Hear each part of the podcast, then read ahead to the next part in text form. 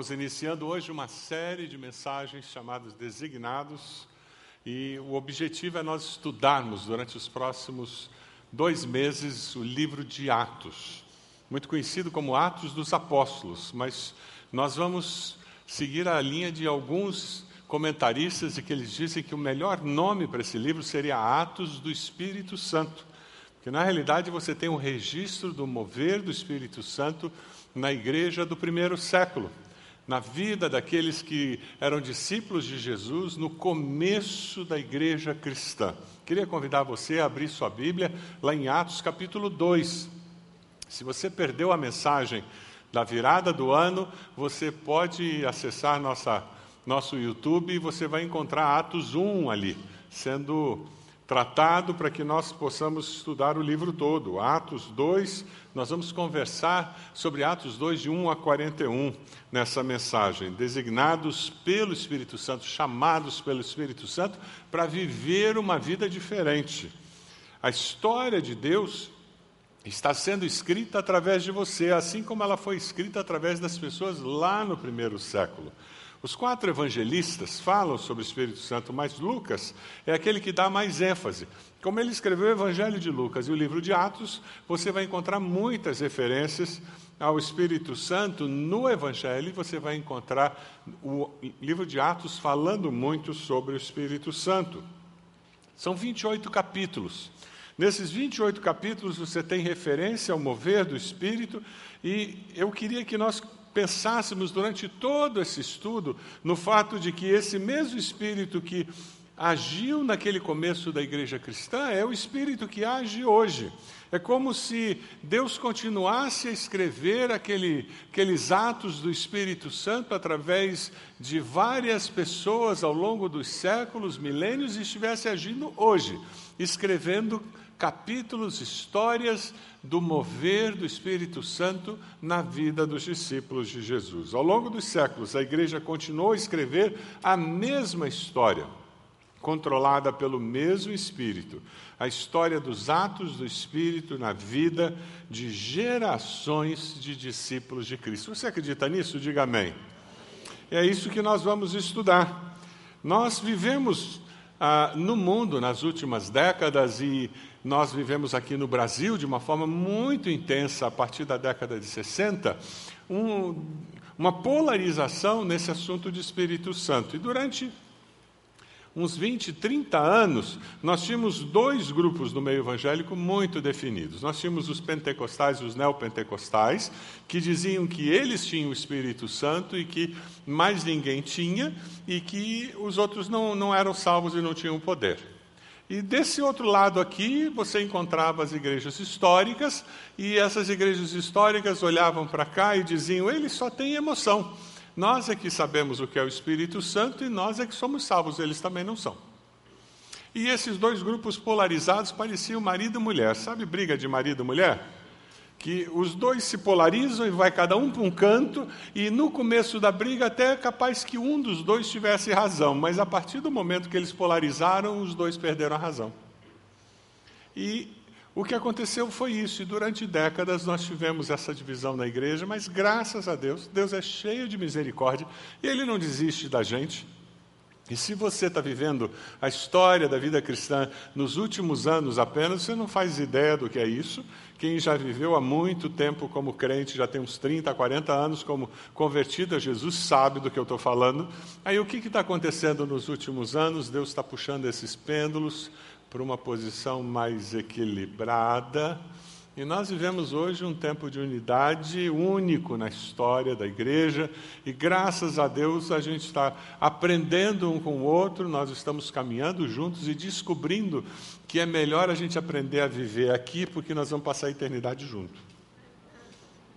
E que ninguém é melhor do que ninguém, ninguém tem mais poder do que ninguém, e ninguém é mais salvo do que ninguém.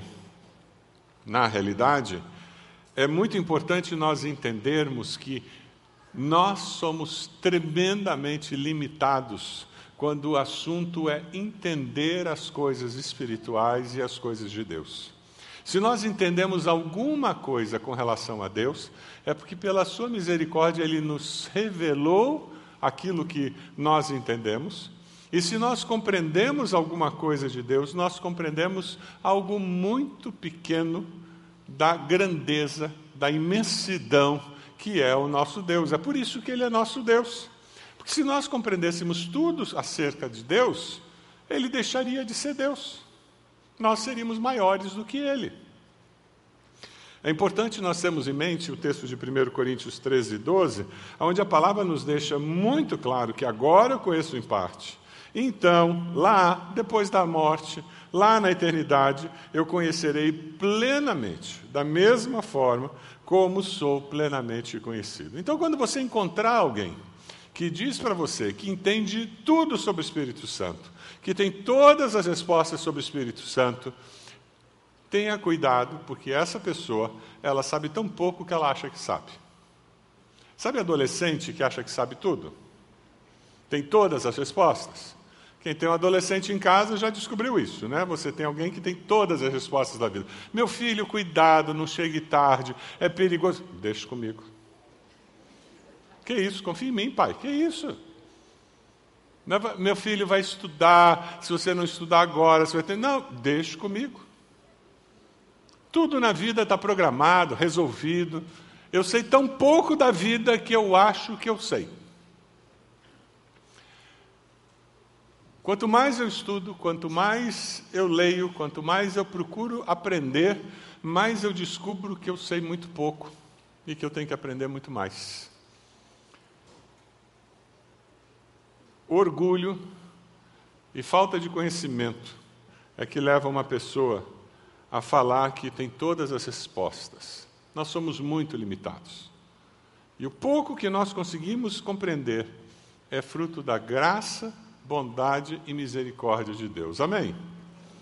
E quando a gente compreende alguma coisa, a gente tem que agradecer a Deus e dizer: Deus, que coisa boa. Me ajude a usar esse pouco que eu estou entendendo para abençoar outras pessoas e para fazer com que o teu reino cresça. Quando você fala sobre o Espírito Santo, é muito importante nós entendermos que nós fazemos parte de uma história, da história de Deus na humanidade. Nós, como chamados, designados, nós fazemos parte de uma história. E quando você vai falar sobre o Espírito Santo, é importante entender que o Espírito Santo, ele se move na face da terra, no universo, dentro de um processo histórico. Lá do Éden até a vinda de Jesus, o Espírito Santo já existia e já se movia. Lá na criação, quando Deus cria, o Espírito estava lá.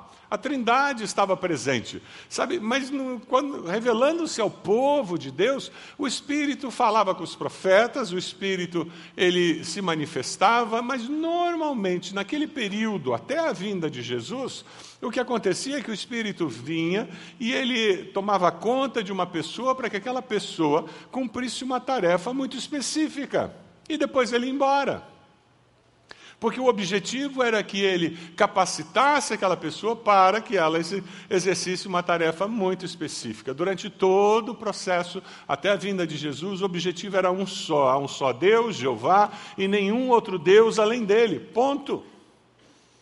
E aí vem Jesus. De Belém até o dia de Pentecoste, Jesus é o homem do Espírito.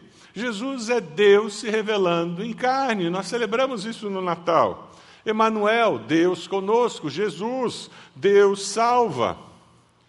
Quando lá no Velho Testamento Deus estava sobre a humanidade e ele se manifestava de vez em quando, agora aqui com Jesus, Deus está entre a humanidade, está entre os homens. E daí você vai ter no dia de Pentecoste a realidade mudando, e essa realidade vai de Pentecoste até a volta de Jesus. Se o Deus Criador estava sobre o seu povo e em Cristo habitou entre os seres humanos, agora ele habita dentro do ser humano, em quem ele é. E isso faz uma mudança radical. Isso muda tudo. Nenhuma outra religião. A divindade penetra na essência do ser dos seus seguidores. O potencial é absurdo. Você tem o Criador dos céus e da terra vivendo em você. com o potencial de transformar vontades, transformar a, as características que você tem, transformar os valores que você tem. Isso não existe. É fabuloso. Quem trabalha com comportamento humano não consegue entender, porque o ladrão deixa de roubar, o irresponsável se torna responsável, o mau caráter se torna uma pessoa amorosa se transforma uma pessoa responsável, uma pessoa que cumpre compromissos, uma pessoa que não trai. Que isso? Justamente porque a divindade promove essa mudança interior de uma forma inexplicável. E esse espírito penetra no ser humano, concede o dom da salvação e concede dons espirituais que o capacita a viver e a servir. Efésios 1,13, de uma forma muito bela, nos diz que quando nós aceitamos a Jesus, nós somos selados em Cristo com o Espírito Santo. Para quem lia naquela época era muito fácil de entender, porque todas as cartas tinham um selo que era o que autenticava quem tinha enviado a carta. E nós éramos selados como a garantia de que nós estávamos em Cristo com o Espírito Santo. João 14, 16 e 17, Jesus diz: E eu pedirei ao Pai, Jesus falou, e ele lhes dará outro conselheiro para estar com vocês para sempre. O Espírito da Verdade. O mundo não pode recebê-lo porque não vê nem o conhece, mas vocês o conhecem, pois ele vive com vocês e estará em vocês. É Jesus falando. Então, agora, quando nós entendemos que ao longo da história existe esse mover e essa, essa manifestação diferenciada do Espírito, fica mais fácil nós entendermos onde nós estamos. A experiência do dia de Pentecoste foi uma experiência histórica que marca a instalação da igreja cristã. É um grande evento que acontece. E é interessante porque você lendo o livro de Atos, os 28 capítulos, e quando você faz essa leitura, você percebe que existem três Pentecostes que acontecem ali. O primeiro acontece no capítulo 2, e quem estava ali eram os judeus, que achavam que só eles eram dignos de receber o amor de Deus, de receber a revelação de Deus, a salvação de Deus. E o livro de Atos continua um pouco mais, e lá no capítulo 8, eles se surpreendem porque de repente a mesma coisa que aconteceu em Pentecostes acontece com os samaritanos, que eram meio judeus. E eles surpresos dizem: aham, então essa mensagem, esse espírito serve também para os meios judeus, porque eles também receberam esse espírito, eles também falaram em línguas. E a surpresa maior acontece depois, lá no capítulo 10, com Cornélio, um gentio, imagine só. A mesma experiência acontece. A universalidade do Evangelho é registrada e a igreja cristã como uma igreja que atinge a todas as pessoas de todos os povos, é registrado nesse livro de Atos. A pergunta que cabe aqui é se você enxerga a igreja dessa maneira, sem discriminação, sem preconceito. É verdade que a gente não pode esperar que as pessoas que não conhecem a Cristo se libertem dos seus preconceitos facilmente.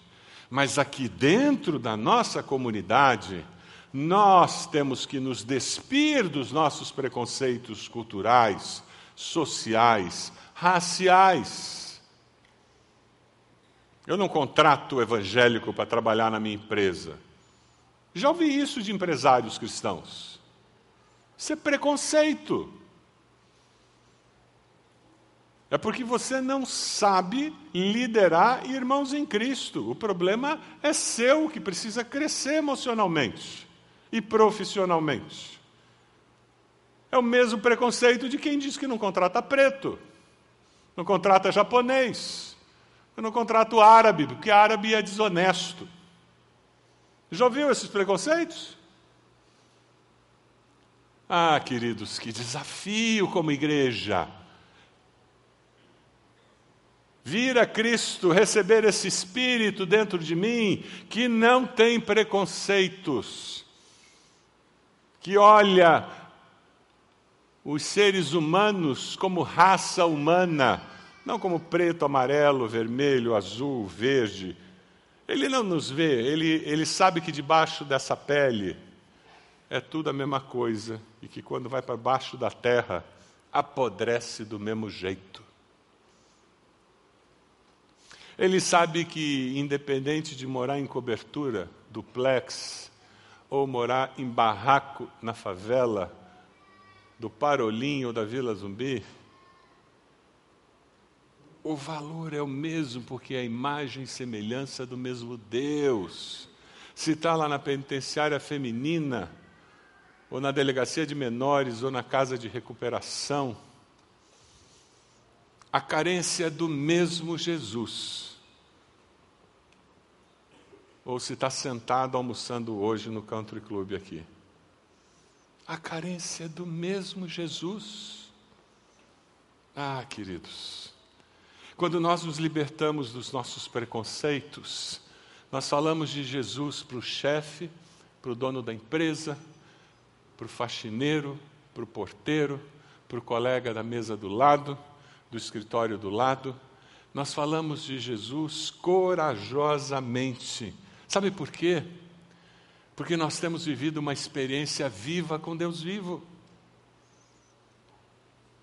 O que Atos 2 nos mostra é como a experiência viva com Deus viva, com Deus vivo nos dá poder e coragem para viver numa sociedade que precisa do Evangelho de Jesus.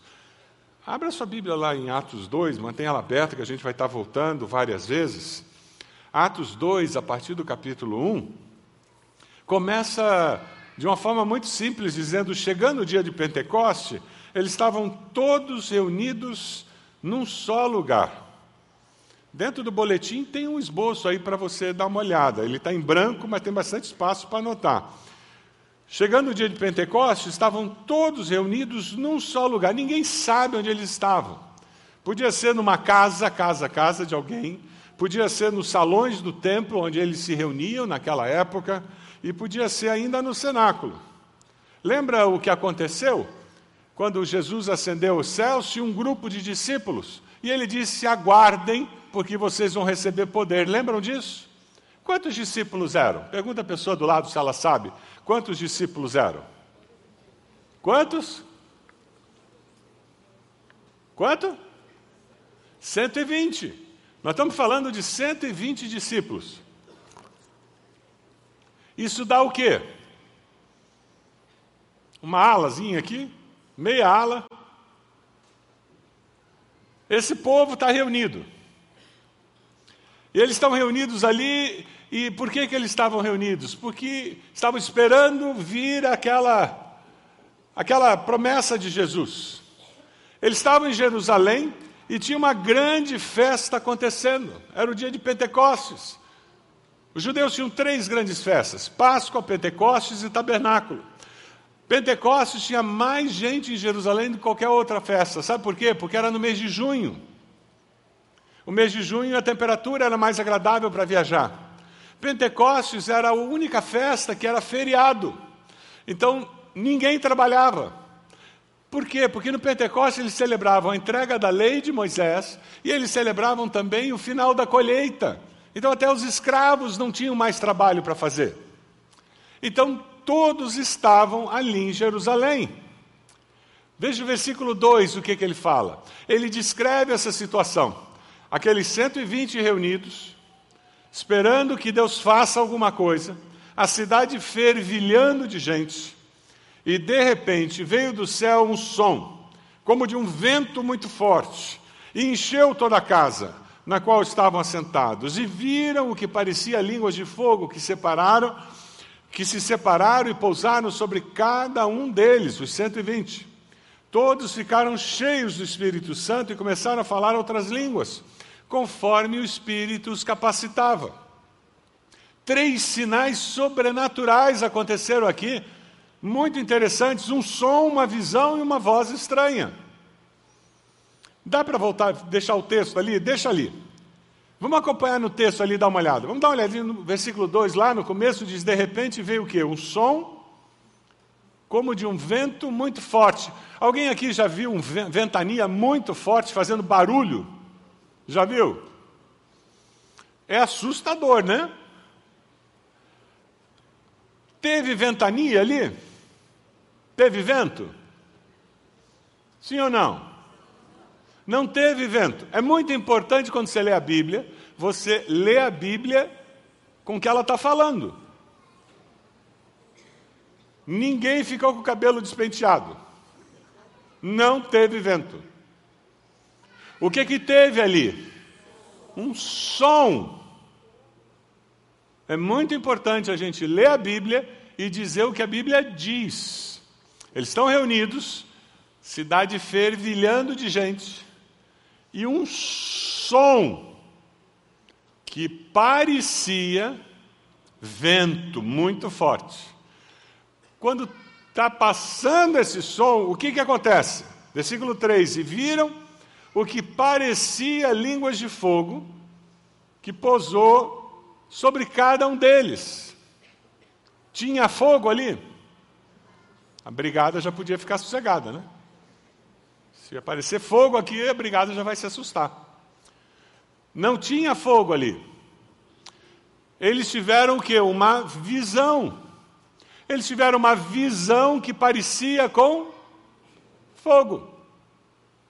Uma visão. Deus deu uma visão para aquelas pessoas que estavam ali. E eles viram alguma coisa que, quando eles olharam, parece fogo. E parecia uma língua de fogo. E enquanto tudo isso acontece, o povo que está ao redor, você acha que a atenção deles foi chamada na direção dos 120? Natural. Veja o versículo 4. Todos ficaram o quê? Cheios do Espírito Santo. Foi a chegada do Espírito. Lembra do selo? Foi a hora que eles receberam o selo. E começaram a falar noutras línguas conforme o Espírito os capacitava. Eles falaram outras línguas, e nós vamos ver mais adiante que havia em Jerusalém judeus devotos a Deus, vindos de todas as nações do mundo. Ouvindo-se o som, ajuntou-se uma multidão que ficou perplexa, pois cada um os ouvia falar em sua própria língua. Atônitos e maravilhados, perguntavam: acaso não são galileus todos esses homens que estão falando? Então, como os ouvimos, cada um de nós, em nossa própria língua materna? No dia de Pentecostes, encontramos a manifestação de uma habilidade sobrenatural para falar ou ouvir línguas reconhecíveis. Ninguém consegue provar, e nós vamos morrer sem saber, se o milagre aconteceu na boca de quem falava ou no ouvido de quem ouvia. Mas aconteceu um milagre. Aqueles galileus que não tinham cultura, eles estavam se comunicando com pessoas que tinham vindo de lugares muito distantes. Os judeus tinham sido dispersos. E aqueles judeus que moravam em terras muito distantes, que tinham como língua materna outras línguas, e que tinham vindo a Jerusalém adorar a Deus na festa do Pentecostes. Eles estavam ouvindo uma mensagem que falava das maravilhas do que Deus tinha feito na língua materna. E eles olhavam para aqueles galileus e diziam: Como é que eles falam minha língua? Seria como se um chinês sentado aqui estivesse me ouvindo pregar agora e ele olhasse para mim e dizia: Como é que esse pastor fala chinês e sem sotaque? Aí um romeno sentado ali olhasse para mim e dissesse: Como é que esse pastor fala romeno e sem sotaque? Aí um índio sentado ali olhasse para mim e dissesse: Como é que esse pastor fala a minha língua e sem sotaque? Cada um daqueles 120 falava das maravilhas de Deus e as pessoas de várias etnias, de vários grupos, judeus, prosélitos, estavam ali de vários grupos, vários lugares do mundo eles ouviam a mensagem que glorificava a Deus, falava das maravilhas de Deus. Se você continua lendo o texto, no versículo 9, pardos, medos, elamitas, habitantes da Mesopotâmia, Judéia, Capadócia, Ponto, província da Ásia, Frígia, Panfilha, Egito, partes da Líbia, próximas a Cirene, visitantes vindos de Roma, tanto judeus como convertidos ao judaísmo, cretenses, árabes, nós os ouvimos declarar as maravilhas de Deus em nossa própria língua. Atônitos, perplexos, todos perguntavam um ao outro: o que significa isso? Alguns outros, todavia, zombavam e diziam: eles beberam vinho demais. O milagre aconteceu, algo sobrenatural aconteceu.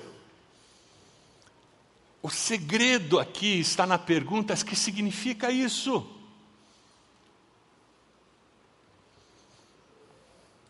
Quando Deus se manifesta, e por favor não coloque o seu Deus numa caixinha, ele não cabe lá. Lamento informar, a sua caixinha não cabe o Deus verdadeiro.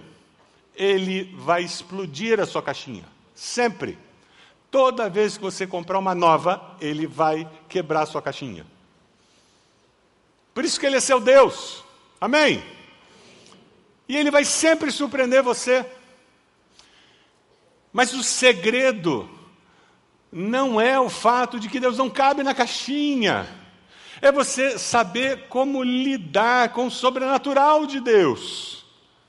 Que Deus fez eles falarem línguas que eles não estudaram, não sabiam falar. Isso é café pequeno para Deus. O segredo é a pergunta: o que significa isso? Ah, meus queridos, se você tiver um sonho, não se divorcie porque você teve um sonho. Não mude de emprego porque você teve uma visão.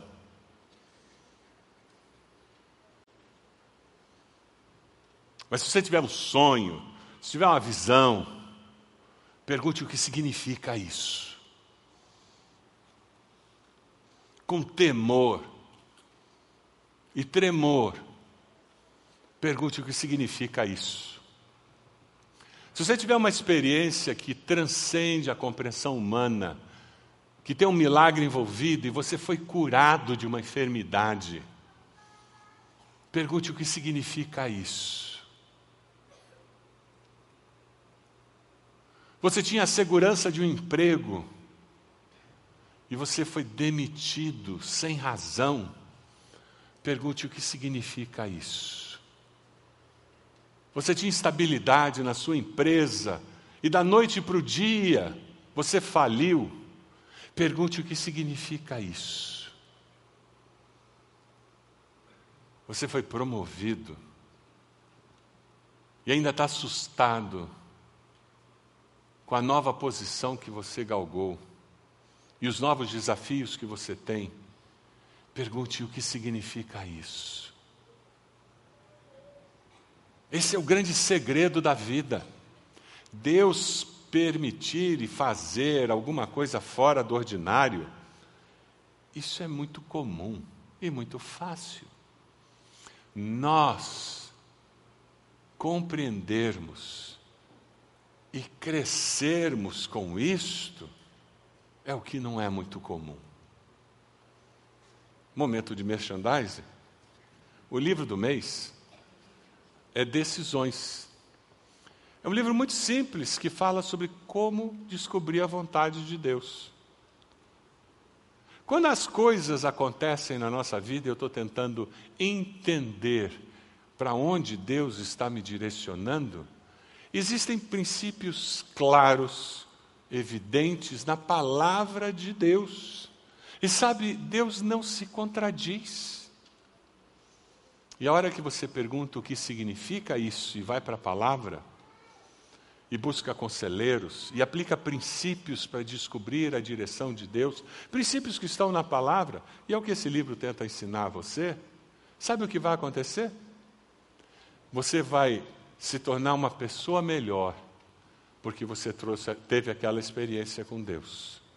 Ao invés de se tornar uma pessoa com orgulho espiritual, porque eu tive aquela experiência, ou alguém levado de um lado para o outro com experiências. Não é esse o propósito. Aqueles homens tiveram uma experiência incrível com Deus.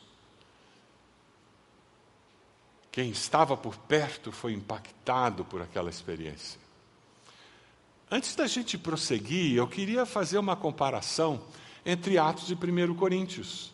Porque normalmente quando a gente fala sobre línguas, 1 Coríntios vem à mente. É onde o apóstolo Paulo lida com a igreja de Corinto sobre a questão de línguas estranhas. E provavelmente muitos de vocês já estão pensando em línguas estranhas. Aqui no livro de Atos não é línguas estranhas. Eram línguas conhecidas e as pessoas entenderam. Se você faz uma comparação, e eu vou fazer uma comparação muito simples, eu não quero que seja simplória, mas é muito rápida e muito simples, para que a, nós possamos dar prosseguimento no tema. No livro de Atos, quando o texto fala sobre línguas, elas são usadas para fazer declaração pública dos milagres de Deus. E foi isso que foi feito, e o texto é muito claro. No texto de 1 Coríntios, as línguas não eram para falar com os homens, mas para falar com Deus. Então, o propósito das línguas era outro. No texto de Atos, as línguas eram entendidas por grupos de pessoas. No texto de Coríntios, eram línguas ininteligíveis que pediam que tivesse intérprete. Então, não, elas não eram entendidas se não tivesse o intérprete. No texto de Atos, era um sinal inicial dado a todos os crentes. Os 120, todos que estavam ali, receberam esse sinal. 1 Coríntios era uma dádiva, um dom, contínuo otorgado a alguns, o objetivo é a edificação pessoal ou da igreja. Simples assim.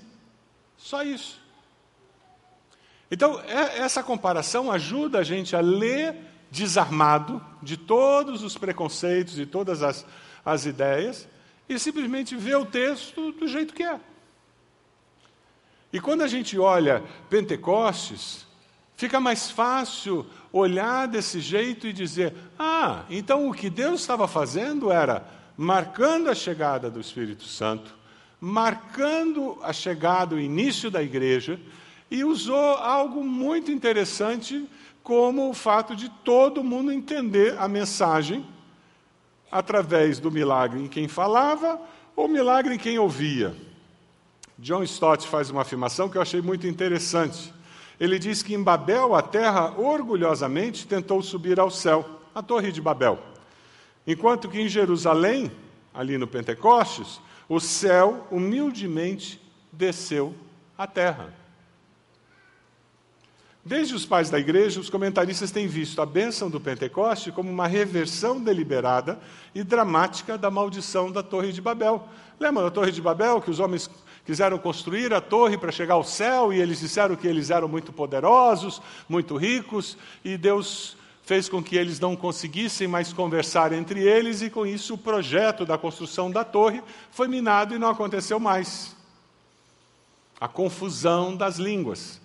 E agora em Pentecostes, simbolicamente, Deus restaura a unidade das pessoas naquele momento da chegada do Espírito, aonde as maravilhas de Deus são proclamadas sem a barreira da língua. É interessante nós percebermos isso.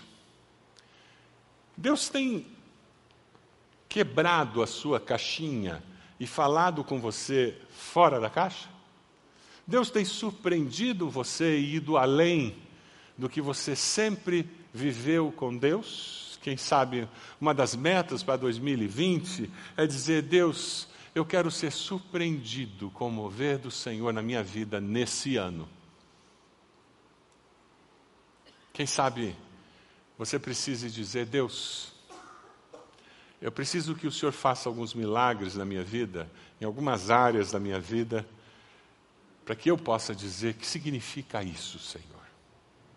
Ou quem sabe existem algumas travas, algumas situações na sua vida que você precisa olhar para aquelas situações e dizer: Deus, o que significa isso para mim? De que maneira isso vai impactar a minha relação com o Senhor?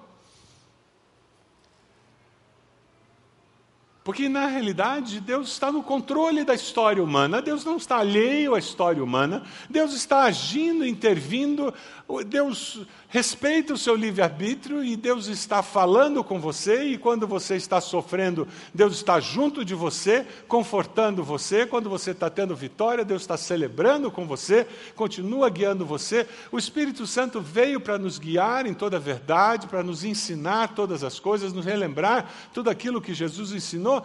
E, e o objetivo de Deus, em toda e qualquer situação, seja uma situação de vitória, de conquista, de alegria, uma situação de tristeza, de frustração, de derrota. O Espírito Santo de Deus, ele deseja nos guiar e nos tornar pessoas melhores porque nós vivemos. A questão é se você tem se tornado uma pessoa melhor porque você vive, existe. Esse é o desafio do ser discípulo de Jesus. Eu tenho um coração ensinável e porque eu existo, porque eu vivo, eu me torno uma pessoa melhor a cada dia. Quem sabe essa seja uma das metas para 2020. Deus me deu um coração ensinável para que eu possa crescer a cada dia e me tornar uma pessoa melhor. Mas sabe, aqueles que entendem que fazem parte de uma história de Deus, que entendem que o Espírito de Deus veio, selou seu coração através de Cristo Jesus, e essa experiência sobrenatural que Deus dá a cada um de nós, tanto na conversão como ao longo da vida, esse designado, essa pessoa chamada, escolhida, acolhida por Deus, ela tem uma missão, que é impactar a sociedade com essa experiência dela. Se você olhar o versículo 14, o versículo 14 mostra Pedro, aquele Pedro, pregando a primeira mensagem cristã que foi pregada. A primeira mensagem da igreja cristã pregada, registrada no Novo Testamento, está aí a partir do versículo 14. Pedro levanta-se com os onze, em alta voz dirige-se à multidão, dizendo: Homens da Judéia e todos os que vivem em Jerusalém, deixe-me explicar isso. Ouçam com atenção. Estes homens não estão bêbados, como vocês supõem, ainda são nove da manhã, ao contrário, isso é o que foi predito pelo profeta Joel. Nos últimos dias Diz Deus: derramarei do meu espírito sobre todos os povos, seus filhos e suas filhas profetizarão, os jovens terão visões e os velhos terão sonhos. E ele continua. E ele vai falando tudo o que foi feito, o que aconteceu, a vinda de Jesus, como Jesus cumpriu o propósito, e, e chega ao ponto de dizer: Mas receberão poder quando nós entendemos o Pentecoste, ele nos leva a nos levantarmos e falar corajosamente. Aquele Pedro, aquele que negou Jesus, aquele que acertou as contas com Jesus, arrependeu-se, aquele que, se, que pediu perdão, aquele Pedro, agora ele se levanta na frente daquela multidão e ele prega o Evangelho com ousadia, porque o Pentecoste nos chama para viver como povo corajoso. Não por causa de quem nós somos, mas por causa de quem nos possui. A grande razão de termos coragem é o fato de sermos possuídos pelo Espírito Santo. Versículo 37 mostra o que acontece quando nós, com coragem, com poder, falamos do que Deus tem feito na nossa vida. Quando ouviram isso, ficaram aflitos em seu coração e perguntaram a Pedro e aos outros apóstolos: Irmãos, que faremos? Pedro apresenta o Jesus histórico, o Jesus teológico e o Jesus contemporâneo na sua mensagem. Ele trabalha com os fatos do Jesus histórico, que ele realmente viveu, realmente morreu, ressuscitou e ascendeu. Ele trabalha com a dimensão teológica, falando da sua morte vicária, falando da sua ressurreição, o significado salvífico que essa ressurreição tem. E ele fala também sobre o Jesus contemporâneo, que hoje está vivo, que hoje reina. E reina e intercede por nós, que concede salvação a quem o busca. Mas o versículo 38 é muito especial. E tem muito a ver com o desafio que eu tenho para você hoje. Pedro respondeu: Arrependam-se, e cada um de vocês seja batizado em nome de Jesus para perdão dos seus pecados e receberão o dom do Espírito Santo, pois a promessa é para vocês, para os seus filhos e para todos os que estão longe, para todos quantos o Senhor, o nosso Deus, chamar. Uma mensagem clara que produz transformação. Arrepender, ser batizado, que o Espírito vai capacitar. Dionísio Pape, em seu livro muito antigo, Jesus Cristo é o Senhor, ele fala sobre a importância dessa mensagem de arrepender-se. E ele fala do perigo da igreja apresentar a Jesus como alguém que implora as pessoas para que elas venham até ele e o aceitem como Salvador. Quando na realidade a mensagem que nós encontramos no Novo Testamento é a mensagem de um Cristo que é Senhor e que recebe o pecador de joelhos arrependido, pedindo perdão pelos seus pecados. Foi essa a mensagem que Pedro pregou ali. A necessidade de arrependimento para perdão de pecados. Você tem falado sobre essa necessidade de arrependimento para perdão de pecados? Você tem comentado como isso foi importante para você ah, como as pessoas precisam ouvir de nós que sim, nós nos arrependemos dos nossos pecados, nós pedimos perdão a Deus e Jesus limpou nossos pecados, perdoou nossos pecados e como isso fez diferença. As pessoas precisam ouvir isso, porque elas podem ter uma fachada de equilibradas, de saudáveis, felizes, alegres, mas na alma existe um vazio existencial do tamanho de Deus. E elas precisam preencher esse vazio com o perdão de Deus. Quando nós compartilhamos com elas que nós encontramos esse perdão, nós damos a elas a oportunidade de reconhecer que elas também precisam desse perdão. Você já foi batizado? É interessante que no começo de Atos já volta esse assunto do batismo, já começa a ficar muito claro: não existe a possibilidade de eu me dizer discípulo de Jesus sem seguir a Jesus através do batismo. E o texto continua no versículo 40. Com muitas outras palavras, os advertia, insistia com eles Salvem-se desta geração corrompida. Os que aceitaram a mensagem foram batizados, e naquele dia houve um acréscimo de cerca de quantas pessoas? Você já imaginou Deus nos concedendo essa graça aqui na nossa igreja? 3 mil pessoas aceitando a Jesus num dia. Como é que ia ser? Nosso salão dá 1.100. Bom, a partir do próximo domingo, Nós vamos ter o culto das nove, das dez e quarenta e cinco. Vamos ter culto a meio-dia e meia,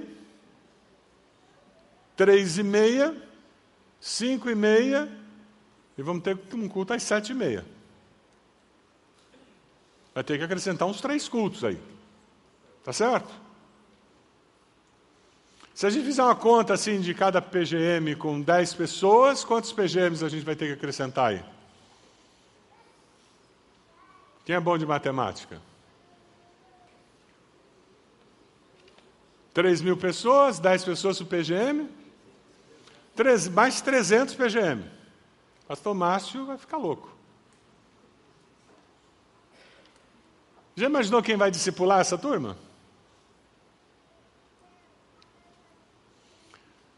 Foi isso que aconteceu na igreja primitiva. Aqueles 120, de repente, eles eram 3.120. E nós vamos ver um pouquinho mais adiante em Atos que logo, logo eles eram muito mais do que 5 mil.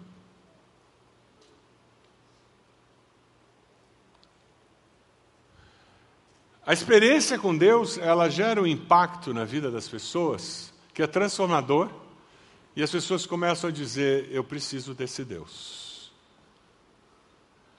Enquanto nós somos politicamente corretos, enquanto nós não compartilharmos o que Deus fez comigo e como Deus está fazendo na minha vida, vai ser difícil as pessoas dizerem: Eu preciso desse Deus também. Essa coragem que o Espírito Santo vai dar a você e a mim para compartilhar com as pessoas o que Deus tem falado, como Deus tem agido, é que vai fazer diferença em 2020. E é por aí que eu começo o desafio dessa mensagem hoje para você. Você aceita o desafio de, em 2020, abrir seu coração com pessoas, contando: Deus transformou minha vida. O poder de Deus, quando entrou na minha vida, mudou meu jeito de ser, meu jeito de ser pai, meu jeito de ser mãe, meu jeito de ser esposo, ser esposa. E você vai contar isso para colegas do trabalho, para parentes. Você vai dar evidência do poder de Deus na sua vida. Queridos, enquanto nós não fizermos isso, as pessoas não vão ver as maravilhas do que Deus tem feito na sua vida, na nossa igreja. Você pode ficar de pé? É momento de consagração ao Senhor, momento de entrega ao Senhor. E eu queria que você estivesse nesse momento, fazendo uma entrega ao Senhor de uma forma muito simples. 2020, esse é o primeiro domingo de 2020. Eu queria desafiar você a sair do seu lugar, vir até aqui à frente. E a decisão que você vai tomar é: eu, esse ano, eu vou dar evidência do poder de Deus na minha vida para mãe, para pai, para irmão, para tio, vizinho, papagaio, para quem trabalha comigo, meu patrão, meus empregados. Eu vou falar do que Deus está fazendo comigo. Eu vou falar daquele texto que eu li e que Deus tocou meu coração. Eu vou contar que hoje, no meu período devocional, eu derramei uma lágrima lendo esse texto, de tão tocado que eu fui. Eu vou ter coragem, e essa coragem quem dá é o Espírito Santo. Não adianta a gente falar sobre o Espírito Santo, desse Espírito que fez com que pessoas falassem uma língua que não sabiam falar, ou, ou que ouvissem uma língua, a mensagem na sua língua sem conseguir entender. A questão é o que significa isso que Deus tem feito na minha vida. Significa que eu tenho que ter coragem para impactar a vida daqueles que estão ao meu redor. Eu queria convidar você a sair do seu lugar e vir aqui à frente dizendo: Eu estou disposto em 2020 a ser usado por Deus para impactar a vida das pessoas que estão ao meu redor. Pode sair do seu lugar e vir para cá. E nós vamos orar por você, pedindo que o Espírito de Deus capacite você. Pode sair do seu lugar, vem para cá. Pode sair, pode sair. Isso mesmo, pode vir. E nós vamos orar por você. E Deus vai fazer uma obra incrível na vida da sua família, na sua vida, na vida da nossa igreja. Porque Deus é assim. E o Espírito Santo de Deus vai fazer isso. E Deus vai fazer com que você fale uma coisa, a pessoa entenda outra. Porque vai ser o poder dele que vai fazer. Assim como aconteceu em Pentecostes. E se Deus tiver que te dar um sonho para mexer nisso, Ele vai fazer. Mas você vai interpretar isso com a palavra, porque tudo tem que passar pela palavra. Deus vai levantar pessoas para caminhar com você. Deus vai agir. E é isso que nós queremos, um 2020 em que Deus vai agir de uma forma surpreendente nas nossas vidas. Você pode esperar isso? Sai do seu lugar, vem até aqui, nós estamos esperando você. Sai do seu lugar. Vamos começar a cantar. Enquanto nós cantamos, vem aqui. Sai do seu lugar, vem até aqui.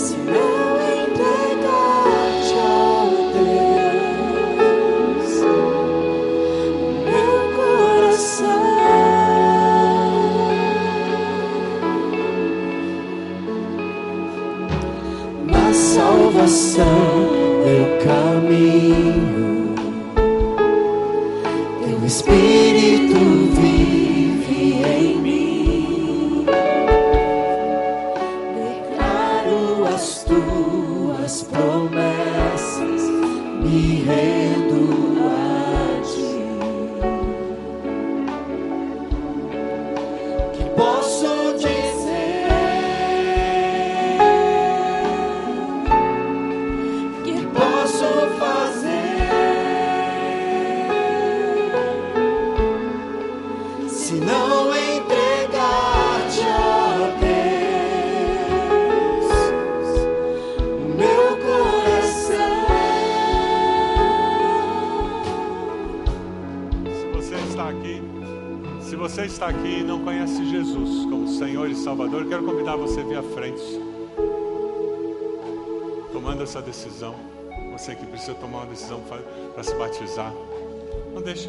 Passar mais um ano sem isso acontecer.